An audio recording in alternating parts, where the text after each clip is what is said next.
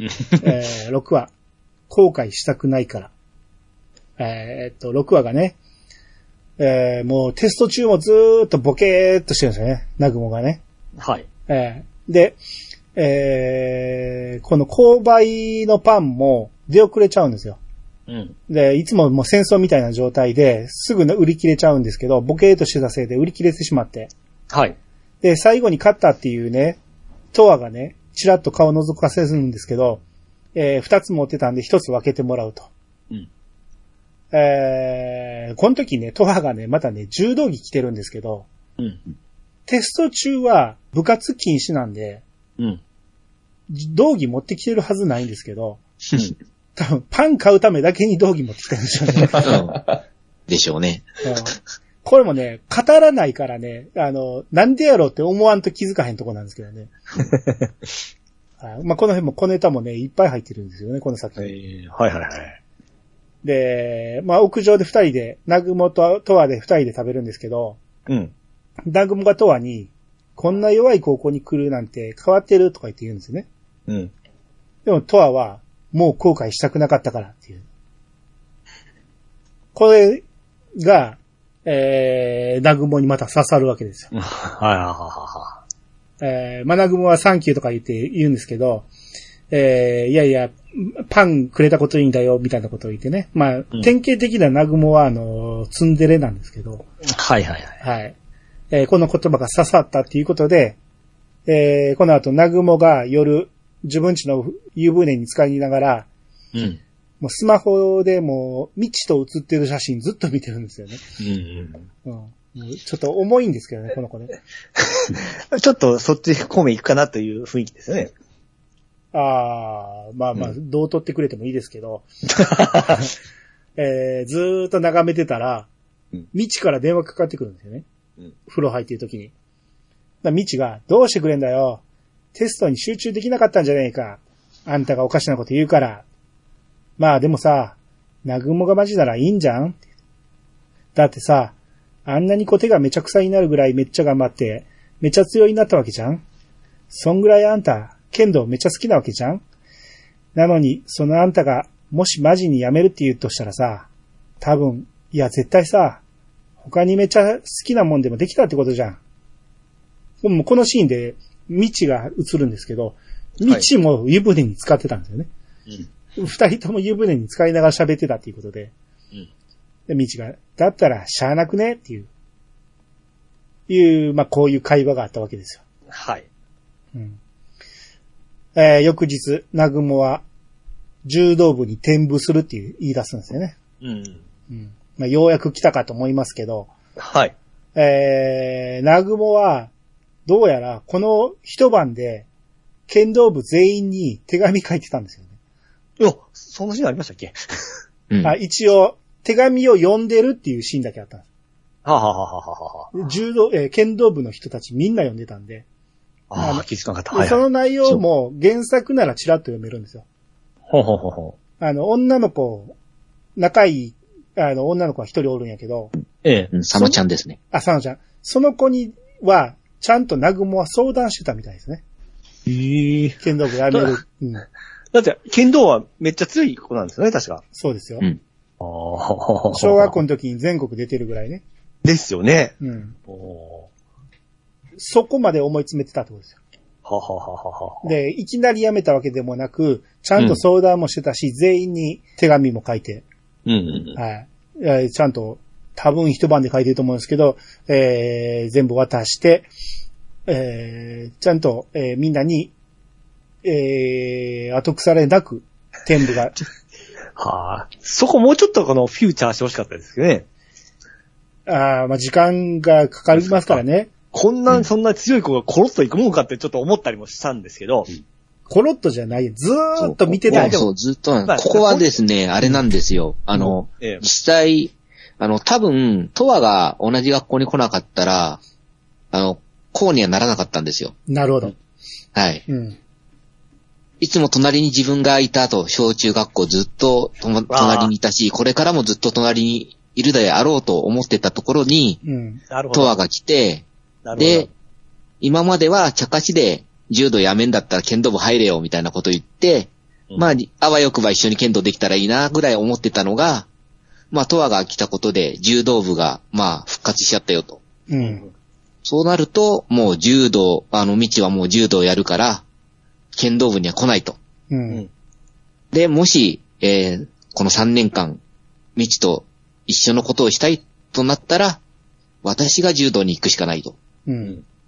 いう気持ちがやっぱり出てきたと思うんですよね。そうですね。はい。よ読み解けれんかったな。はい。この前の場に、ナグモパパに、ええ。その、剣道は今も大好きやけど、えーもっと一緒にいたい友達がいるっていうんですよね。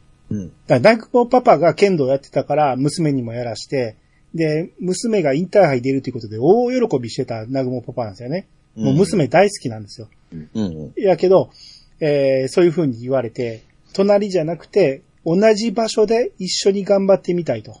うんそんな大好きな友達がいるって言ったら、このパパが、園田さんだっけ？どんな子なんだ？って言ったら、うん。明るくて、ふざけてばっかで、時々優しいかな？きっと私とは全然違う進路に進むんだろうなって。だから、あと3年しか、今しかない、後悔したくないっていう、うん。そういうシーンがあったんですよね。で、武道場にみんながおるところで、トアが、ナグモに、えー帯を結ぶんですよね。うん。これで勇気出せということですね。ほんなら、ナグモが、私、そうだと部活したい。いい？って言ったら、道が、いいんじゃん。ナグモがマジならさっていう。うん。まあ、これで正式に入るんですけど、はい。まあ、父親がね、まあ、たまらんと思いますよ、これは。そうでしょうね。はい。まあ、でもこれは、うんえー、娘が言うならっていう、うん。その判断は任せる。で、しかもここでね、僕、うんまあ、多分ですけど、えー、ナグモは、未知と全然違う進路に進むんだろうなって思ってるんですよね。うん。で、この、ナグモパパは警察なんですよね。はい。だから、多分、ナグモは警察な、警察に進むんじゃないかなと思うんですよ。でしょうね。で、絶対未知は警察にはならないと分かってるんですよね。うんう。ん。だから、えーこの先パパと同じ道に進むんやけど、今は大好きな道と同じことがしたいっていう。ああ、そうや、敬礼をずっとなんかやってましたよね。そうなんです。そこなんですよ。未知が、はずっとナグモにだけは敬礼してくるんですよね。はいはいはいはいはいはいはい。うん。これが、なるほど。はい。自分だけにしてくれる特別な挨拶っていうことで、ナグモは、えー嬉しかったわけですよ。はい。だから非常に深いんです。これ、さらっと見ると、うんなんてことはない話なんやけど、めちゃめちゃ深いんですあのね、こう、こう言われんとわからんですよ。そうなんです。だこの第6話の振動ナグモ会は本当に深いんで、はい。ぜひ2回は見たい、見てほしいなと思うんですよね。そうですね。原一作を回見ただけじゃなくて、はい。見てほしい一回見て原作見て、もう一回アニメ見ると、本当に深いなと思うんで。深いです。で、早速、ナグモが、トアから借りた付箋だらけの、えー柔道入門雑誌を、えー読みまくるんですよね。で、それで受け身の練習とかを始めて、で、なんか柔道部スタンプラリーっていうのをみんなが作ってくれて、それで12個スタンプ貯めたら練習開始になるっていうことで、まあ、それまでずっと受け身を取ってたんですよね。うんで、えーこの後、まあ、その辺からずっとそうなんですけど、ずっとね、音楽バックにダイジェストになるんですけど、体育祭がダイジェストなんですよ。体育祭のシーン。はいはい。これ、漫画やったら1話丸々使うんですけど、ああ、そうなんですね。はい。これも僕結構好きなんですけど、部活対抗リレーっていうのが体育祭であるんですけどね。うんこれもダイジェストやからアニメでは全然伝わらへんと思いますけど、これ柔道部が優勝するんですよ。うん。まあまあ優勝もいろいろあったんですけど、最後、アンカーがナグモでね、うん。最後、えー転びそうになったところ前回り受け身して、なんとか立ち上がってゴールして、その時に、えー柔道部の面々がみんな集まって、めちゃめちゃ笑顔で顔を寄せ合って喜んでる。うん。これをナグモパパママが見に来てるんですよ。うん。このパパママが笑顔なんです。うん。この時の心境を思うと、この大人目線で見るともうたまらんわけですよ。お父さん目で見てお父さんうん。からすると、うん。あのー、自分の大好きな娘が自分の好きな剣道を頑張ってくれてインターハイまで行って大好きなあれやのに、辞めたいって言われてショックな、なん、絶対あるはずなんですよね。うんうんうん。絶対続けてほしいから。やけど、娘が選んだ道、大好きな友達とやりたいって言ってんねんから、えー、そこに進ましてあげたい。だから嫌な顔一つしたんやけど、ショックやったんが、ここの、みんなで、その、柔道部として、笑顔で顔寄せ合って喜んでるあの表情見たときに、自分たちも顔がニッカッと笑っちゃうんですよね。うん。あ、この子が進んだ道は間違いじゃなかったんだっていうことを実感するわけですよ。はあ、はあはあ、これがダイジェストで終わっちゃうんですよね。これはもう、そんなね、その意図を言うてくれんとわからんですよ。わからんと思うけどね。うん。うん。ただですね、ここは多分お父さんはですね、そんなに悲観はしてないんですよ。はい、そうですよね。はい。なぜならば、あの、ナグモは剣道をやめたいって言ったわけじゃなくて、はい。そのだと柔道がしたいって言っただけなんですね。はいはいはい。はい。なので、高校卒業したら、ちゃんと警察学校行って、また剣道をやってくれるという思いは多分あるので、う。うんん。そこまで悲観はしてないけど、やっぱり柔道部に移るって自分で言って、うん。それを周りの子も歓迎してくれて、一緒に喜び合ってる柔道部の面々を見て、やっぱりお父さんは、あいい友達に恵まれたんだな、というので、笑みが出たんじゃないかなと。そうそうそうそう。そそれは警察官になるんやったら柔道をやらんときいいんですからね？いや、ちょうどよかったね。どっちかでいいでしょ。あ、そうなんですかあれ。剣道でもいいんですよ。しゃべった。なんでやねん。そうなんです。はい。まあ、両方やるわけですけどね、だから、ナグモはうね。ん。はい。えー、ここからナグモが初柔道着を切ります。うんだから、受け身の練習がようやく終わったんだね。はい。えー、柔道着を着て、ここから練習っていうことで、うん。ここで僕ね、あのーものすごいアホなこと言いますよ。うん。あのー初めて思った疑問なんですけど、おー、いいですね、いいですね。着る瞬間ね、うん。あれ女子の柔道着ってどっちが前なんやろうってふと思ったんですよ。どっちが前？女子って、うん。あのー男子と逆やったりするじゃないですか、あの、あの、シ重ねャツとか、ね。シャシャツとかですね。シャツので、これアニメを見てるとね、うん。別に普通に男子と同じで、えー右が手前で、左が上になってるんですよね。うん。うん。で、あれそういえばそうやなと思って、なんで、俺はどこで何をどう勘違いしたんやろうと思って、で、着物は逆よなと思ったんやけど、うんここで調べてみたら、うん。着物も男女ともに右が手前で左が上になるっていうのは変わりないんですね。うん。僕なんか、女子はそれ逆やと思ってたんですよ。おー。だからよく聞くんですよね。女子は、えー、右前だとか言って、俺はんてっきり逆だと思ってたんですけど、うん。同じなんですよ。で、うん。違うのは、シャツなんですよね。うん。えー、ボタンがついてるシャツは、女子は、えー要は右が、えー上になるっていう。はいはいはい。これが、ここで俺はなんかこん勘違いしてて、うん。女子はその着物とか浴衣着るときも逆にしてるんやと勝手に思ってたんですよ。うんうんで調べてみたら女子も男子も着物同じなんですよね。うん。着物はちょっとわかんないです。道着は、うん。要は左側に、その、まあ、高校名と名前がもう印字されとるんですよ。うん。だから自然と、あ、こっちがこう、上にせんといけないなっていう感じで覚えちゃったんですけど。それはあなたがでしょ？そうそうそう。女子が、がどうしてるかなんて気にしなかったでしょ？あ女子もまあ名前があるからそういう部分で、まあ、名前が気逆に入ってるかもしれんやんか。その覚え方はどうでもいいんですよ。あの、はい。俺はなぜか今回初めて急にそれを疑問に思って、で、よう考えたら着物が逆になってるって勘違いしてたなっていうことに今回初めて気づいたんですよ。すごいアホなことを言うって最初に言いましたけど、あ、俺アホやったなと思ったんだけど、勘違いしてる人いてるんちゃうかなと思って。女子と男子、あの、合わせる向きが逆っていうのを聞いたことあると思うんですよね。全部が全部そうなっとる思ってたわけですね。和、えー、和服もね、うんそうなってると思ってたんですけど、うん。はい。勘違いしてましたっていう話です。はい。はい。えー、こっからナグモが投げられる練習、投げる練習するんかと思ったら投げられる練習になるんですよね。うんうんで、バシコーンって投げられたナグモ、気持ちいいねって言うんですよね。うん。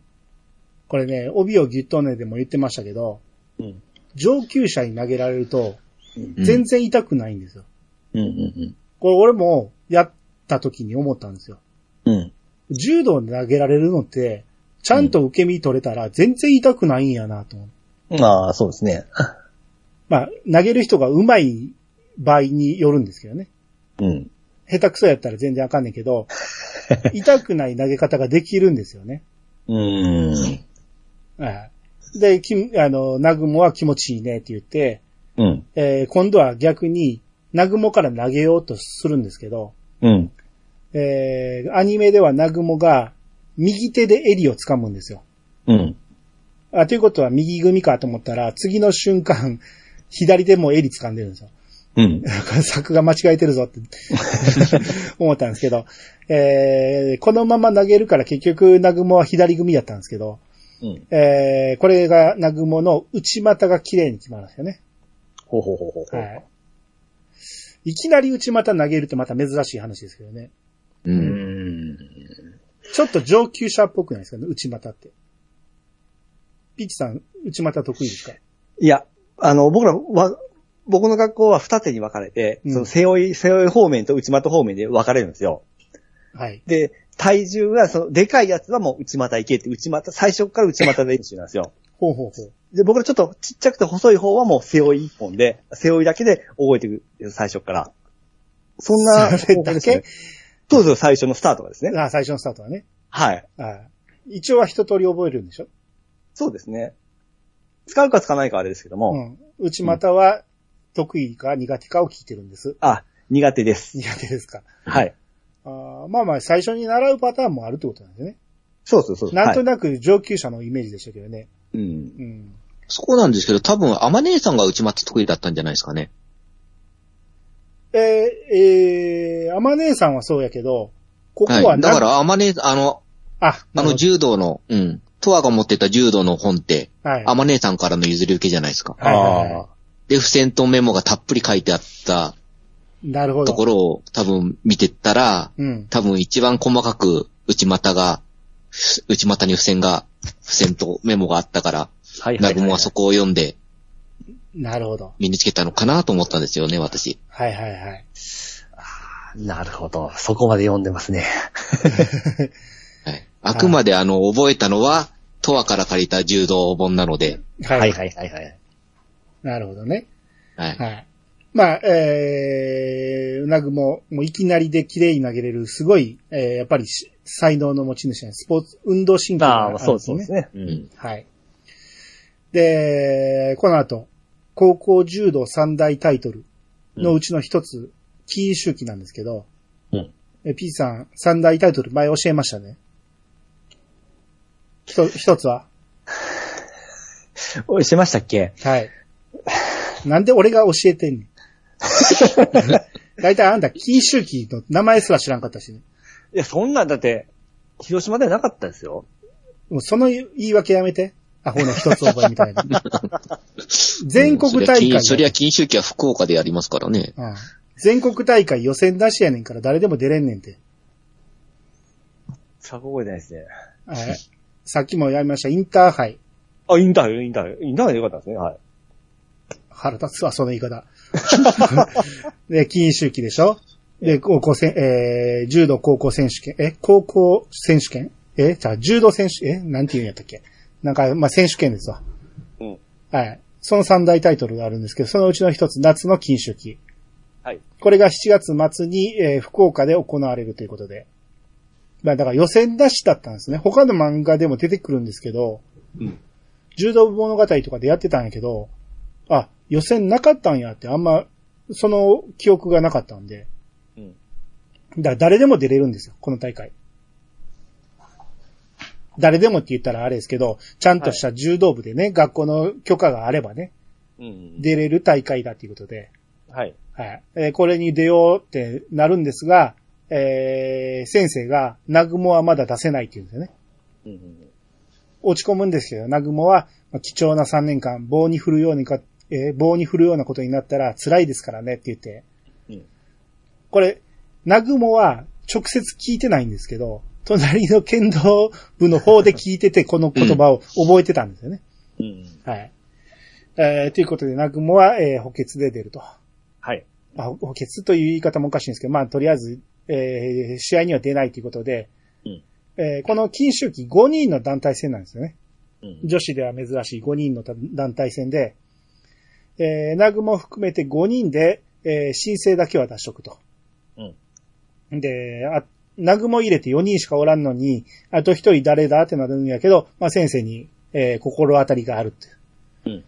えーいうことで。で、金周期ね、えーこれアニメの中見てると92回って書いてたんですよ、ポスターかなんかに。うん。で、今回、えーちょっと検索してみたら、今年あるやつが95回なんですよね。うん。だから、まあ、作品的には92回3年ぐらい前の話やから、まあまあ、当時のリアルタイムで描いてるんやなと思うんですけど、はい。えー調べてみたらこの金周期ね、1チームにつき参加費2万5千円らしいんですよ。ほう。おお通るんですか、参加費？と、そら取るでしょ。えええ、大体取るんじゃないの？大会って。あ学校ががやってくれてるだけですかね。うん。あの、部費とかで賄えますからね、大体はね。ああ、そうかそうか。はい。うん。だって、5人1チームで2万5千円やったら1人5千円やからそこまで高くないですよ。うーん。うん。えーまあ、1校につき1チームしか出れないということで、はい。えー、だから、あんまり柔道部の多い高校に行っちゃうと出る機会が全くないってことなんですよね。個人戦でないとね。うん。。はいい。えー、で、ここから7話。秘密兵器先輩。うん。ははい。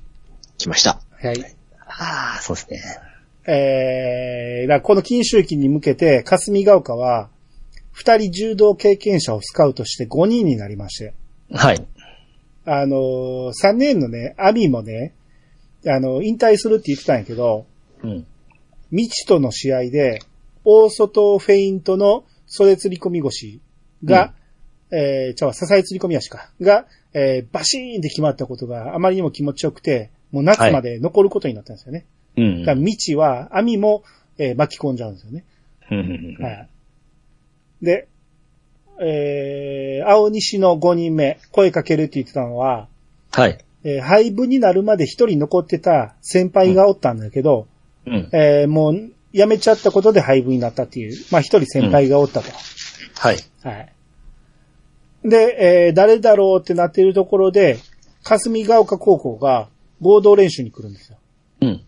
一緒に練習するんですが、まあ試合形式みたいな形で、未知と緑子、ちっちゃいもん同士が、えー試合形式するんですが、はい。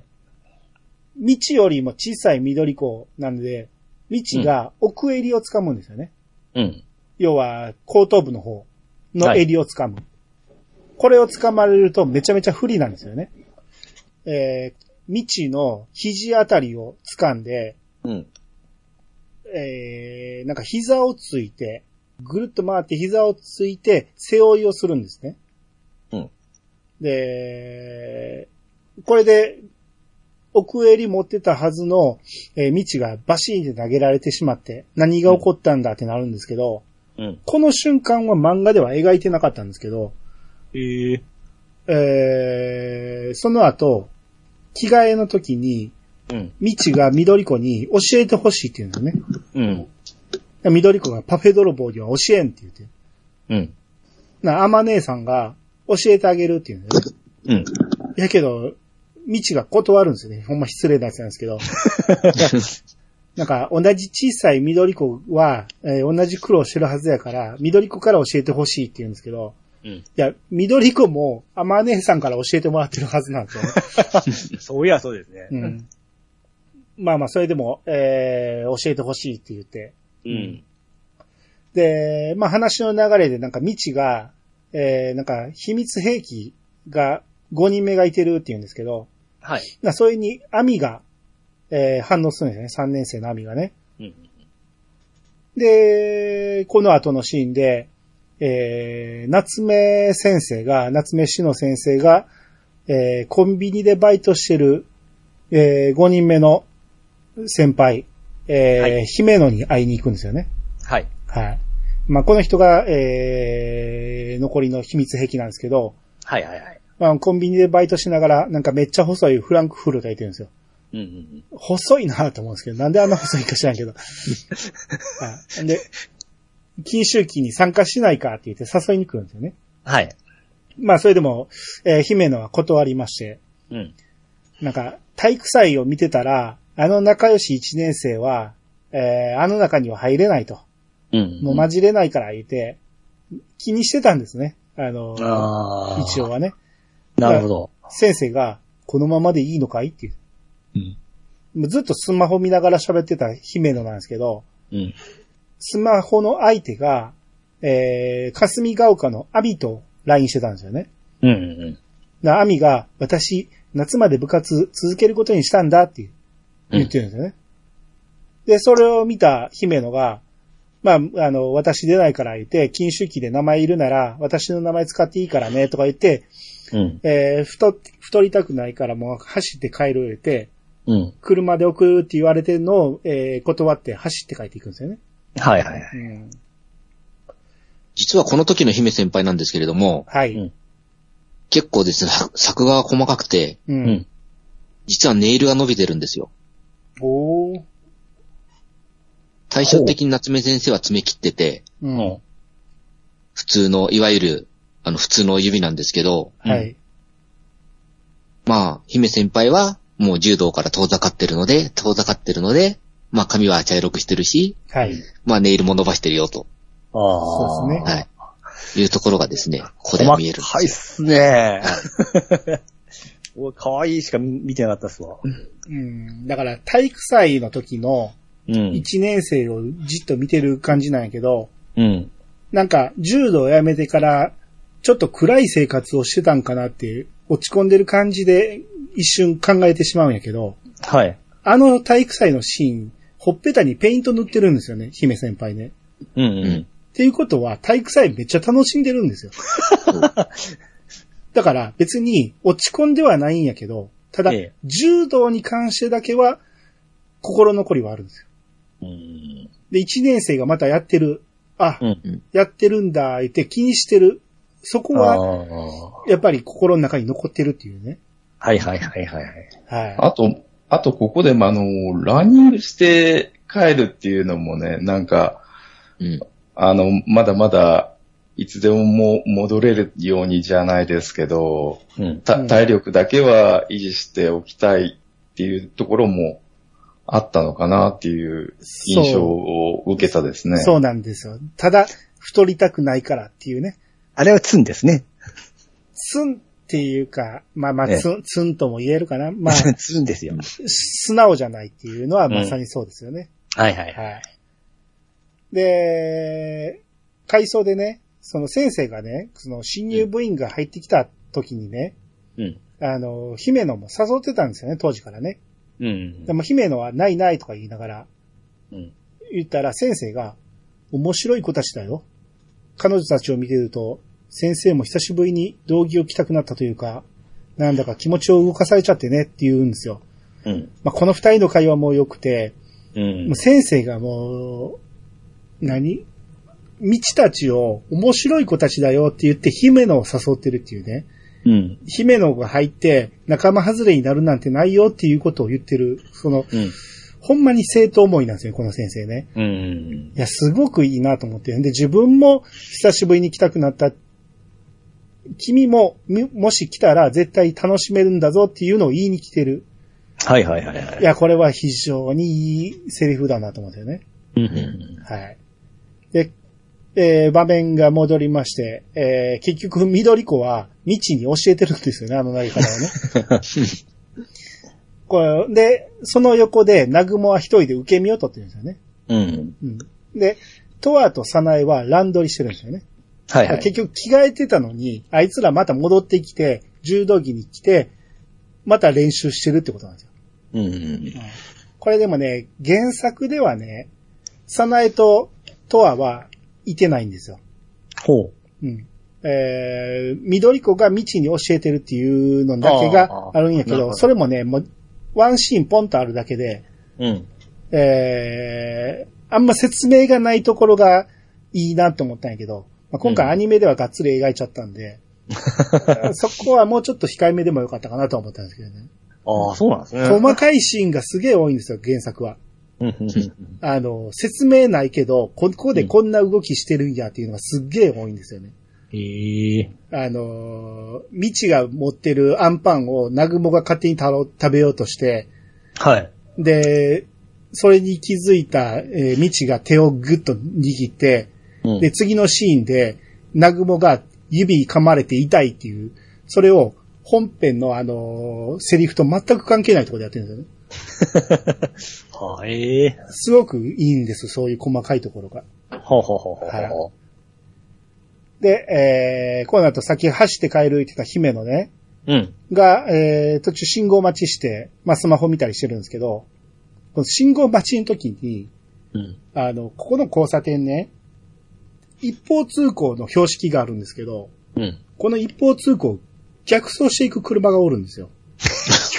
ああ、よく見とるな なんで気づくんですよ、そういうの。あのね、えー、これちょっと、ツイッターの DM グループ見てみてください。はいはいはいはい。これ漫画ではね、こんな標識ないんですよ。なぜここに一方通行のあれ作ったんやろうなと思って。ほうほうほうほおかしいんですよ。な、誰も気づかんのかなと思って。う。ああ。うん。まあその交差点という雰囲気は出てますけども、まあ、その標識まだ見てなかったっすわ。こんなでかい交差点で一方通行なわけないやろと思うんだけど。これ一方通行ってこの右の奥に入るとこじゃないですか？ひょっとして。じゃあこっち向きはおかしくないですか？うん。うん。まあでもどっちにしても、そのキラキラメガネの奥に入る一方通行だったら、こういう信号の作り方にはならない気もするしならない。。うん。はい。向こう向きにせなあかんし、これはうん侵入禁止にならんとあかんですよ。うん。あ、じゃあ侵入禁止はおかしいか。えー、方まあ、この、この角度ではないですね。角度ではない。んですよ。うん。これはなぜ誰も気づかんかったのかなと。こんなん言われると気づくんですよ。はい。えー、後日、練習を見に来る姫野。はい。みちが、ああ、秘密兵器先輩よろしくお願いしますって飛びつこうとするんですよね、いきなりね。初対面で。で、それを先生が遮るんですけど、このジャンプしている道を 片手で遮るんですよね。漫画やったらそのまま片手で遮るだけですごい可愛らしいんやけど、まあ一応アニメなんで動きがあるから、えー片手で止めて両手で抱えてましたけど、うん。えーこの止め方がいいなと思って、先生。で、えー、結局あの信号待ち、さっきの信号待ちのシーンでね、はい。網から電話がかかってきてたんですよね。うん。で、だから網と未知の試合で取れた気持ちいい一本が、はい初めてかもしれないくらい綺麗に決まったと。うん。で、それを思い出しているときに、えー、そ、その電話の内容を思い出しているときに目の前で練習してる未知が、綺麗にね、同じ技決めるんですよね。うん。えあの時電話で話してたアミが説明した内容と全く同じ技を決めて、未知が、よっしゃーアミさん流大外フェイント支え追い込み足とか言って、うん。それを見た姫野が、思わず立ち上がって目の前で立ってる先生の袖をね、掴んじゃうんですよ。うん。私、今のままでもいい。で、袖からさらに向かい合って襟も掴んで。うん。だけど、まだ1ヶ月あるって言って投げるんだよね。うん。はい。まあ、これがきっかけで入部するんですけど、はい。あの、この袖を掴むシーンがもう大好きで僕。そうですね。あの、最初に来た時はあくまで本当に見学だけだからねって言って、うん。ただ顔を見せに来ただけなんですよね。入部するつもりはまだ、ちゃんとは言ってなくて。そうそう。で、未知が頭から突っ込んで、えー髪の毛抜けてんの見て、よくやるよとか言ってるぐらい、やる気なかったんやけど、うん。アミさん流オーソフェイント支え釣り込み足とか叫んでるので、もう、み、何、うずうずしちゃったんでしょうね。うんで、俺その時に、なんか何かに捕まらずに俺んっていう感じで袖を掴んでるんかと思ったら、投げたくなったんでしょうね。引き手やったんですよ、あれはね。うん。で、向かい合って投げるんですけど、まあこれはアニメではもろで投げるシーン描いてましたけど、はい。原作だと、この掴んだシーンから、あの、未知が、えー投げるシーンに変わるんですよね。ほで、未知とか、えー他の4人が乱取りしてるシーンなんですけど、う。うん。その奥でちらっと先生を投げてる姫野がちょこっと映ってるだけなんですあのね、感じが好きなんですよ、僕は原作の。あ、あのークローズアップしてないけど奥の方でやってますね。奥でやってるんですよ。あーあの後投げたんやっていうね。うん。はいはいはいはい。それに気づいたところが気持ちいいんですよ。うんうん。まあまあ、アニメやからやっぱしゃあないですけどね。はい。そうなんですよ。アニメは仕方ないんですよ。今回のこの7話はもうタイトル自体がもう秘密兵器先輩なので、そうそうそうそう。7話丸々がもう姫先輩の話ですから。そうですね。はい。はい。えー、で、しまあ、再入部ということで。うん。まあ、この姫野先輩はね、えー、霞ヶ丘の網と、えー、オナチューの柔道部やったんですよね。うん。えー、まあ、網のことアーミンって呼んでるんですけど、うん。えー、で、こっから姫野の猛特訓。もう1ヶ月しかないっていうことで。はい。えー、ここでね、タイヤ引きのシーンとかがあるんですけど、うんでエンディングでずっと流れてたんですけど、うん。はい。あのシーンここやったんやっていうね。原作ではもっと前にあるんですけどね。うんうんあの、3人の時からタイヤ引きのシーンあったんですけどね。うん。まあエンディングで使われてたのはまさにここで。えーうんあの時姫野も引っ張ってるんで。ほうほうほうほあーもうなんか未知の腕の振り方が完全になんかオカマちゃんみたいな感じなんですけど。まあまあ女子はあんな感じなんかなって勝手に思うんですけど。えー、まあ特訓が始まったと。う。はい。はい。はい。で、エピソード8。えー、8は夢の続き。うん。えーあ、すいません。その前に、はい最後にちょっとまた小ネタ、小ネタじゃないですが、はい、どうぞ。最後に、あの、あと1ヶ月あるということで、猛練習を始めるんですけれども、はい。はい。あの、カレンダはいー。にバツをつけながらですね、禁秋期まで、はい。あの、練習をしてるよっていうのが、うん。まあ、あの、ダイジェストで入るんですけれども、はい。うん。その中に、えっ、と、7月7日、あ、7月8日が、あの、サナエのバースデーってのが書いてありました。書いてありましたね。はいそして、7月21が禁秋期なんですけれども、はい。その前日の7月の20日がですね、先ほど出てたイケスクのアップデート。そうそうですね。はい。それもですね、わざわざカレンダーに書くくらいですね、はい。まあ、あの、青西柔道部ではイケスクが盛り上がってると。あはい。細かいんですよ。だから、うんイケスクの話題はこの後もちょこちょこ出てきますかあ。ちょっと出るんでそうすねらね。あ、カレンダー気づかなかったわ。うん。はい。はい。わざわざ、あの、アプリのアップデートまでカレンダーに書くんだっていうのを。そうそうそう。はい。で、えー、8は夢の続きで、えー飛行機で福岡入りするんですけど、うん。あ、飛行機なんやと思って、うん。まあ時代かなと思うんですけど、あの、まあ、埼玉なんでね、まあ、埼玉からならわからなくないかと。福岡ってあの空港すごい便利なところにあるから、はい。えー、で、今安い格安とかもあるから、うん。まあ、意外と新幹線で行くよりも安く着く場合もあるかと思って。ほうん。ただ、その飛行、くえー空港にね、奈良の高校とかもおったんですよね。奈良からなら新幹線ちゃうかと思うんで。うんそうですね。格安に乗ろうと思ったら、関空行かなあかんと思うんで、余計遠いと思うんですけどね。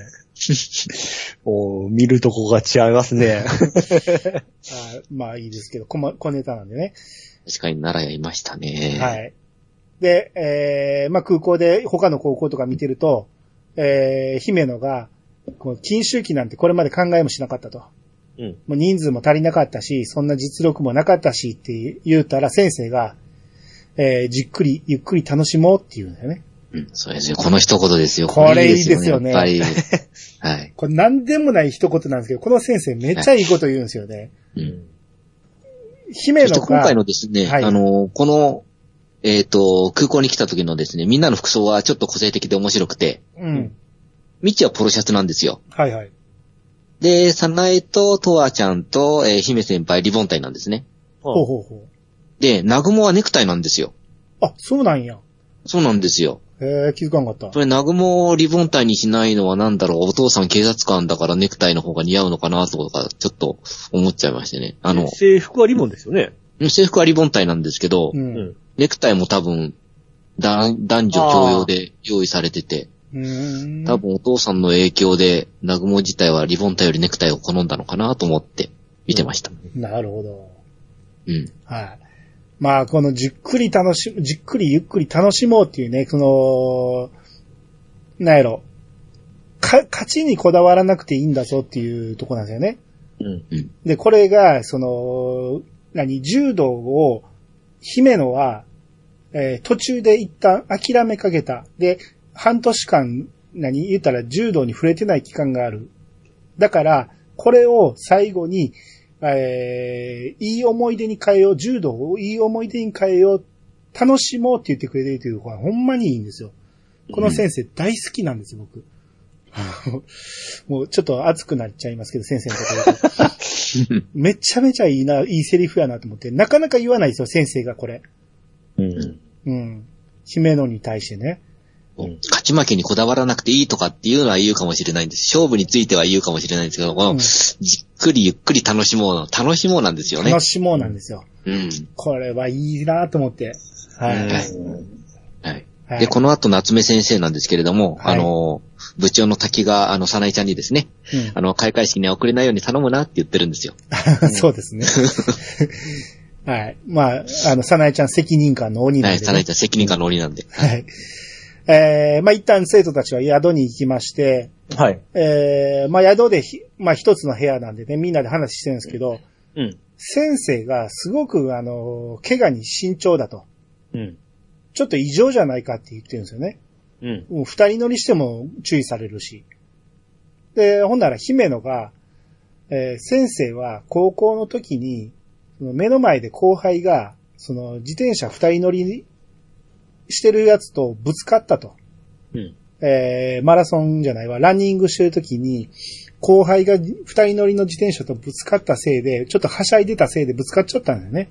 うん。そのせいで3年間ろくに試合出られなかったらしい。うん。そういうことがあったんで、怪我にはすごく慎重になってる。3年間棒に振るっていうのはこれのことなんですよね。うん。こんなことになったらもうたまらんだろうっていうことですよ。ですねう。んしつこいくらいに言ってたのは経験談だったっていうことなんですよね。そうなんです。はい。はい。で、その話をしてるときに、先生がスマホ見てたんですけど、はい。先生のスマホに映ってたのが、バレーボールの記事で、JB サンダース解消、エース椿の活躍って言ってて、うん。このエース椿が多分、先生の友達やと思うんですよ。うん。うん。あ、後輩って言ってましたね。後輩なわけないよね。だって3年間試合に出れないって言ってんねんから。うんあ、そっか、後輩がその後ってこともあるのか。うん。後輩かと、友達って言ってませんでしたっけ？でも友達って言ってたと思うんやけど、うん。この姫野が目の前で後輩がって言ってるんですよ。ああ、そうか。あ、後輩と二人ぶつかった感じするからそうなのかな。うん。まあ、とにかく、えー、今は活躍してるってことですよ。はいはいはい。はい。それぐらい、あのーすごい選手やったのに高校棒に振っちゃったっていうね。うん。はい。で、えー、開会式、まあ、あのー、道が寝坊して、遅れそうになるんですけど、はい。この開会式ね、なんか夕方っぽいなと思って、うん。え？開会式って夕方にやんの？って思って、ちょっと不思議で、うん。調べてみたんですよ。はい。うん。ほんなら、禁周期って、まあ僕、令和元年のやつを見たんですけど、ええ。令和元年の予定を見ると、午後5時、男女合同開会式って書いてたんですよ。おー。な夕方で合ってますね。5時からやったら開会式しかできないじゃないですか。うん。なんでこんな時間に会場を抑えんのと思って。うん。いや、なんか、金周期の日程で、なんか初日は開会式のみだったようなのをどっかで見た記憶があるんですけど。そうなんですよ。おかしくないですか？会場を抑えたら、もうすぐ試合したらいいじゃないですか。そうです。その、開会式だけで、抑え費用が発生しますよね。そうそうそう。ただじゃないねんからね。うん。なぜ開会式だけで夕方から撮るんやろうと思って。まあ多分全国大会なので、その、北海道から来る人のことを考えて、ああ、っていう形じゃないですかね。で、午後で中途半端に試合やるくらいだったらもう開会式だけにしちゃおうっていうなるほど。あるんかな。あーまあ、どうでしょうかそうかね。ね。全国だからですよね。全国だから。まあ、運営側からしたら、それは、うんま、前乗りしてこいっていう話ですね。うん他のスポーツやったらなさそうな気すんねんけど、うん。まあでも実際がそうやから、そうなんでしょうね。うんそうなんですよね。剣道の玉龍騎も一緒じゃないですか。はいはい。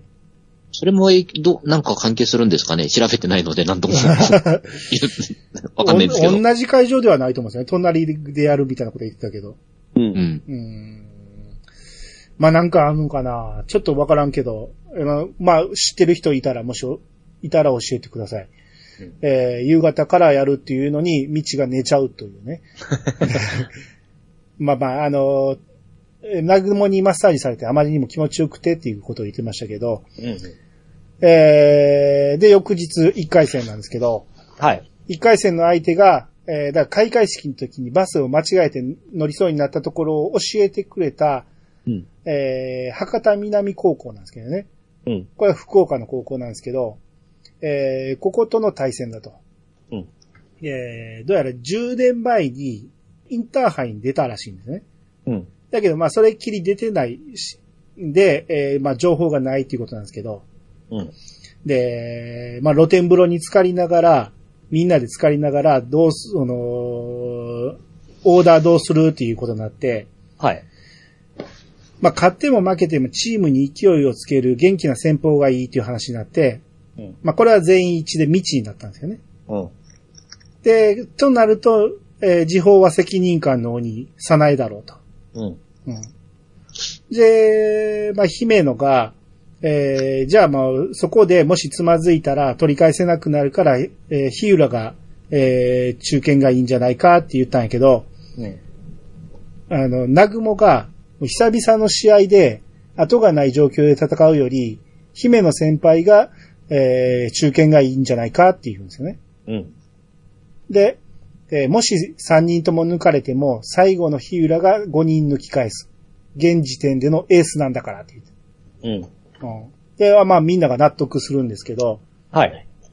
あのーまあ先生にも聞かないとねってなったら先生が入ってきて、うん。いいと思うよ。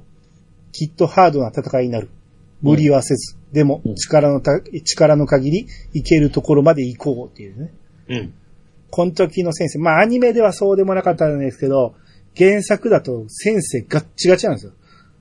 体が。あ めちゃめちゃ細いんですけど、肩もバーン張ってるし、めちゃめちゃいいから、絶対腹筋割れてるんですよ、あれね。ですね。はい。あの、ここでのあの、作戦のオーダー会議は実はお風呂で、露天風呂で、露天風呂、岩風呂ではいや。ってるんですよね。はいはい。で、えっと、4人はか、あの、お風呂、湯船に使ってるんですけど、南雲は実はあの、岩に座っててですね、はい。あの、全裸見えてるんですよ。はい。ですけど、あの、珍しくですね、ここはあの、謎の光が入らず、そしてまあ、あえて作画もですね、あの、エッチな風にはしてないので、う。うんん。まあ、あの、お風呂シーンではあるんですよ。先ほど言ったように夏目先生の、もう、あの、湯船入ってくるので、うん。夏目先生もまあ、あの、前にタオルをかけた状態、あの、置いた状態で入ってくるんですけど、全然なんか、あの、みんな全然やらしく見えないという。そうですよね。はい。この漫画結構際どいシーン多いんですけど、全然エロくないんですよね。そうなんですよね。あの、試合終わった後に、あの、着替えてるシーンとかも、うんあの、スポーツブラがでのところだったり、あとスパッツ履いてたりとかっていうのも出るんですけど、うん。全然やらしく見えないのが、うんすすごいなんか好感が持てるというか、あの、ちゃんと気を使った作画をしてるんだなっていうのは感じまはいしたね。はい。そうですね。はい。それをえ中途半端にやると謎の光が入っちゃうんで。ー、まあまあそうですね。はい。はい。えー、で、そうそう、でここから当日ですけど、えー、1回戦。相手の白南は、博多南は、3人しかいないんですね。人数が足りてないってことなんですね。はいはい。うん。まあ3人以上いたら一応、えー、試合はできるっていうことなんで、うん。えー、3人対4人という戦いになるんですけど、うんえー、先鋒戦、道と、えー、向こうのさっちゃんっていうのが、そのバスを教えてくれたということで、すごく仲良くなって、みっちゃんさっちゃんって呼んでるんですけど、うん。えー、まあ、このさっちゃんがめっちゃ大きいんですよね、身長がね。はい。で、福岡70キロ級で3位になったと。うん。結構強いんですよ。うん。福岡ってかなり、えー、強い地区なんで、はい。その中で3位だからかなり強いんですけど、えーこれと戦うっていうことで、えーここから9話。うん。重力5を制す。えー、まあ、未知は、えー、背の高いさっちゃんにね、うん。奥襟掴まれて、まあ、うんピンチになるわけですね。うん。ここで緑子に教えてもらったあの技。はい。これが完璧に決まって一本取れるわけですよ。うん。えー、まあ、さっちゃん強いはずなのに、えー勝てたっていうことで、はい。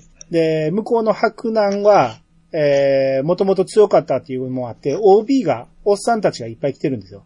うん。で、客席から声援があって、もう、白南、白南言って、まあ、コールされてるわけですね。はいはい。うん。で、次、えー、未知は向こうの時報の、えー、なんか糸目の子女の子ね、糸目のこっちゃんっていう子なんですけど、これもまあ、えー、一本取れまして、うん。えー、まあ、未知ノリノリなわけですよ。はい。で、白南の最後残り一人が、えー、なっちゃんっていうね、えー、前髪パッツンのおかっぱみたいな女、おかっぱの女の子なんですけど、はい。ここでもう、向こうの OB が、もう白南コールがすごいんですよね。うん。で、なっちゃんがそれ聞いてもこわばるんですよね。うん。で、向こうの男の顧問の先生が、そんなに緊張するな。OB の人たちもプレッシャーをかけたいわけじゃない。自分たちが作り上げた伝説の柔道部が復活してくれて、純粋に嬉しいんだよ。うん。な、OB が、優勝だー言うて、目が血走ってるんですよね。な顧問が、ちょっと気持ちが入りすぎている方もいるみたいだが、OB たちがもう、勢い余って、白南柔道部の歌を歌い始めて、はいはい。まあもともと名門やから柔道部の歌があるんですよね。うん。歌い始めたことでもうなっちゃんが耳塞いじゃうんですよ。うん。うーってなって、ほんなら、あの、時報の糸目のこっちゃんが、この子おとなしい子なんですけど、うん。OP たちに向かって、シーって言って、うん。指立てて、うちらの試合倍なこっちゃんに、えー、なっちゃんに、よかよ。いつも通り、なっちゃんがバリ楽しめばって。うん。でもなっちゃんが元気取り戻して、うん、全員倒してくるって言って。うん。これはね、あのー OB あるあるですよね。あ自分たちが楽しみたいんですよね、OB はね。あ。なんやったら、この後酒飲みに行くのが楽しいんですよ。もう、白弾、白弾言ってるのが楽しいんですよね。多分見たことも、会ったこともないんですよ、このコラボね。あー、でも出るという状情報だけで、みんなで応援しに行こうぜ言うて、自分らがもう、遊びに来てる感じなんですよね。うん。で、俺らが頑張ったんやから、今の子も頑張れ言うて応援してるんですけど、うん。悪気はないんですよ。うん。うん。ほんまに応援はしたいんですよね。うん。うん。で、まあ一応、えー、諌められたっていうことでシュンとするんですけど、えー、この後、ミチが、えー、なっちゃんに対して猛烈な攻めをしていくんですね。うん。で、結果的に、こう、抑え込み、横四方固めが決まりまして、はい。ほんで、なっちゃんが、えー、心の中で、でかい口叩いといて、一人も抜けんと、やられっぱなしで、言うて、思ってたら、うん。この、白南からも、えー、青西からも、両陣営から声援がみんなして、うん。なっちゃんが、クソ、ごめん、サチ、ことこ、な、えー、さっちゃんが、なっちゃん、なこっちゃんも、なっちゃんって。だ、OB が、なっちゃん 落ち着け、なっちゃん。まだ逃げられる場合。右手は肘まで、しっかり潜り込ませてから押すと。左手は相手の側頭部にねじり当てろ。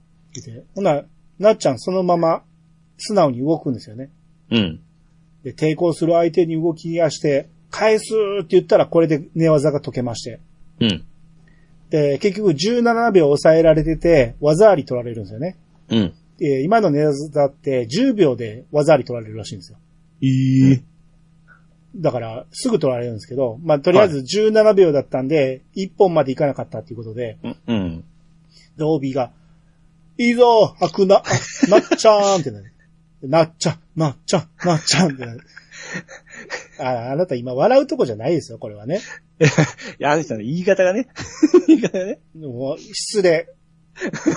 これ大事なシーンですか？ら。はいはいで、さっちゃんが OB の方見ながらキッズとか言ってるんですけど、なっちゃんはこれで笑顔になるんですよ。うん。で、ここで向こうの顧問の先生がね、この人、ど素人なんですけど、うん。えー、重欲豪セスだ、梅原って言って、まあなっちゃんなんですけどね。うん。なんか、体の小さいなっちゃんは、中学の時、この全然、この、体の大きなさっちゃんを、えー投げることがだけできなくて、重力5を制すなんて嘘だって思ってたんですよね。うん。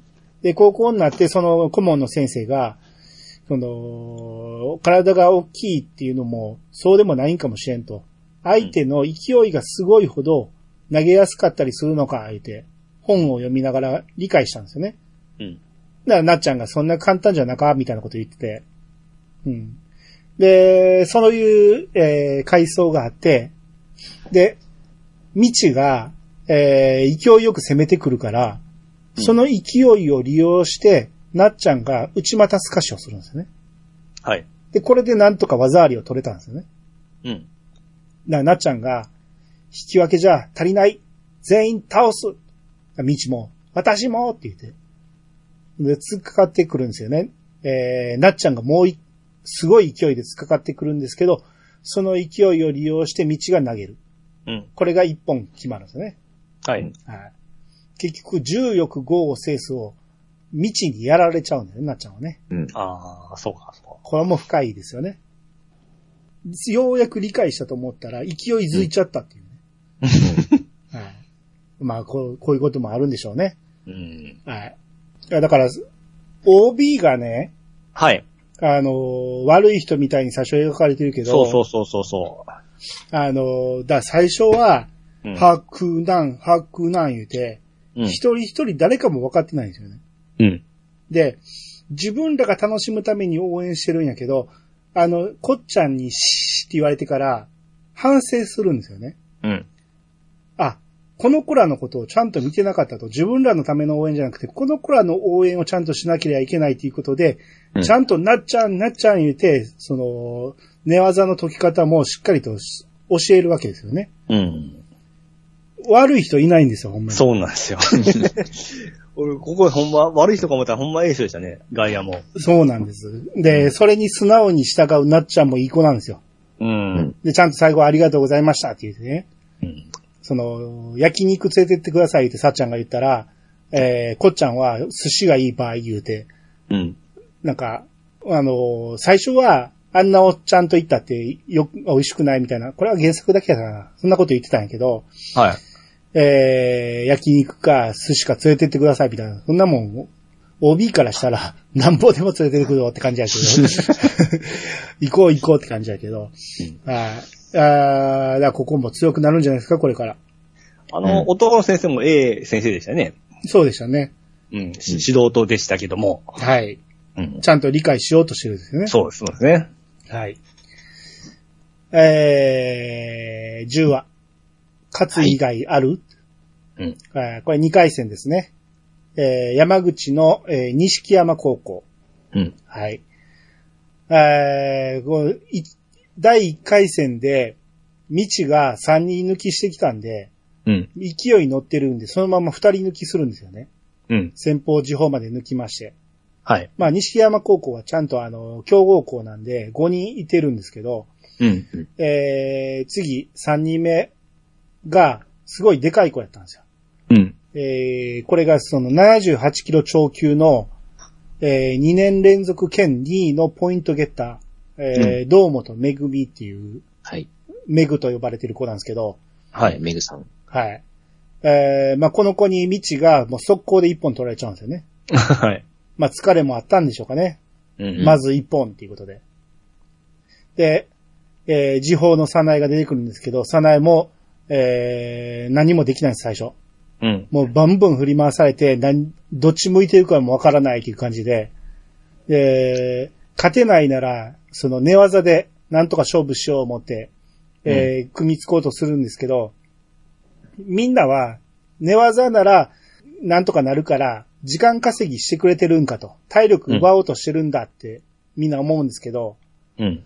えーずっと隙を、えー探ってたサナエが、横四方固めできるんですよね。うん。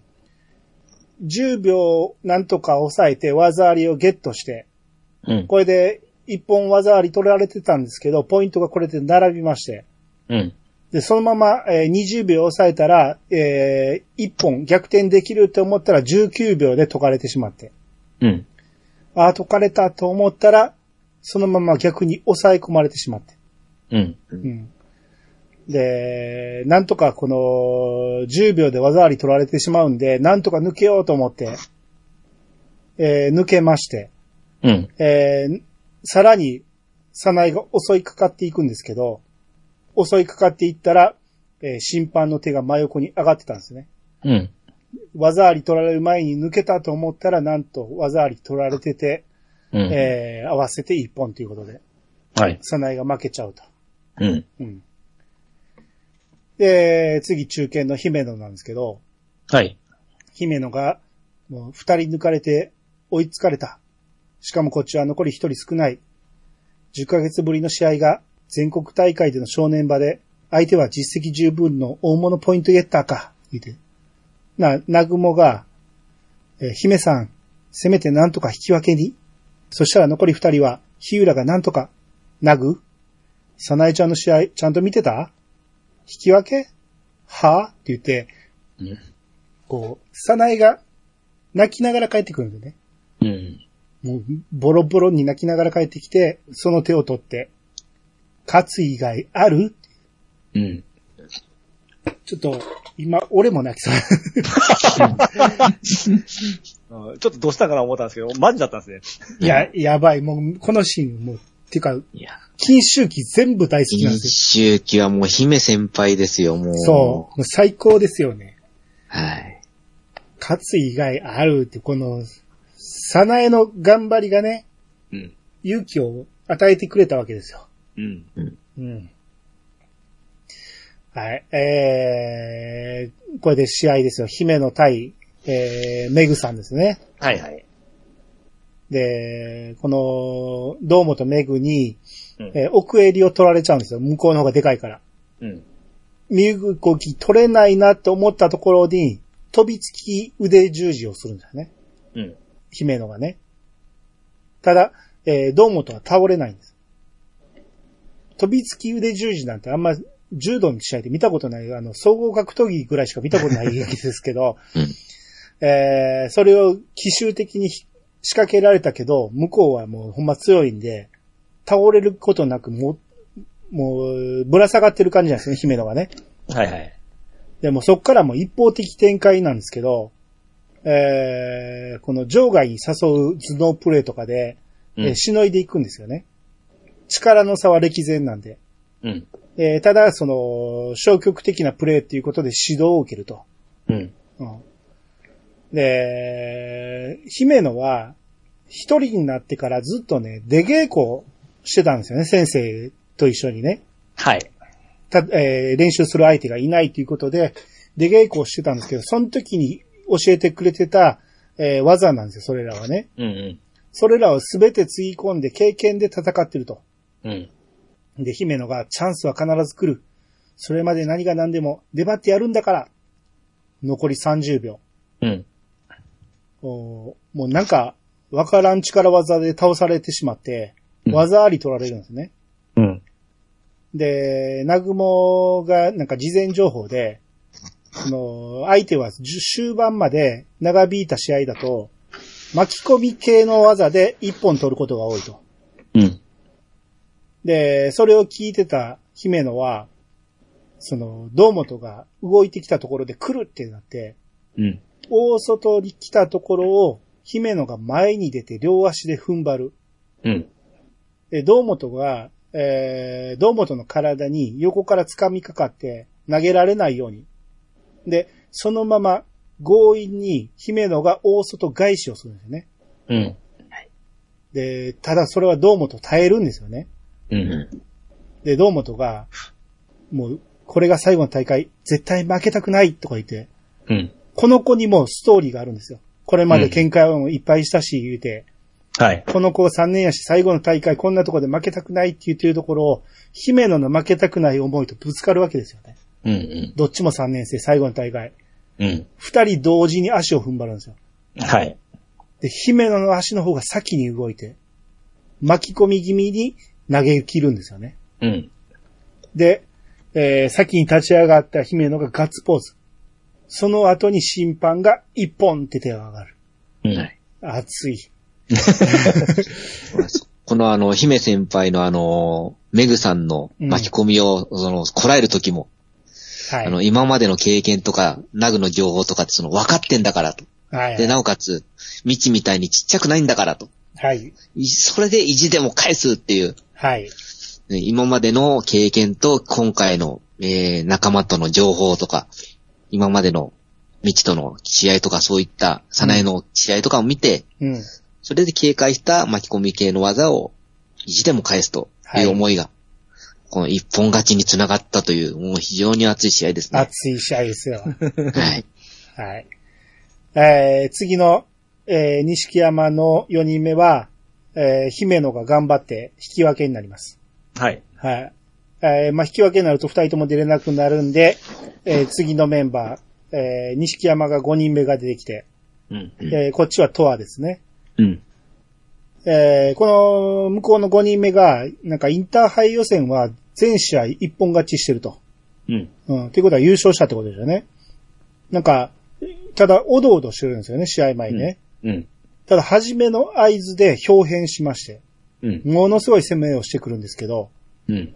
しかし表変するのはこっちのエースも同じ。うん。まあっさり、ともえ投げで一本取ると。うん。はい。えー、2回戦も勝ちまして。はい。まあみんなで喜んでるんですけど、えー、会場がどよき、どよめきまして、なんか、5人抜きするのに1分かかってないという声が聞こえてきて、うん。まあ人混みになってて見えないんで、えー、もうちっちゃい道は、この先生が両脇に手を入れて抱えてくれて、持ち上げてくれるんですけど、うん優勝候補の立川学園、東京の強豪私立だ。本当の正念場だよ。あれが次の相手だ。覚悟はいい？うん。はい、ここで10話が終わり。はい。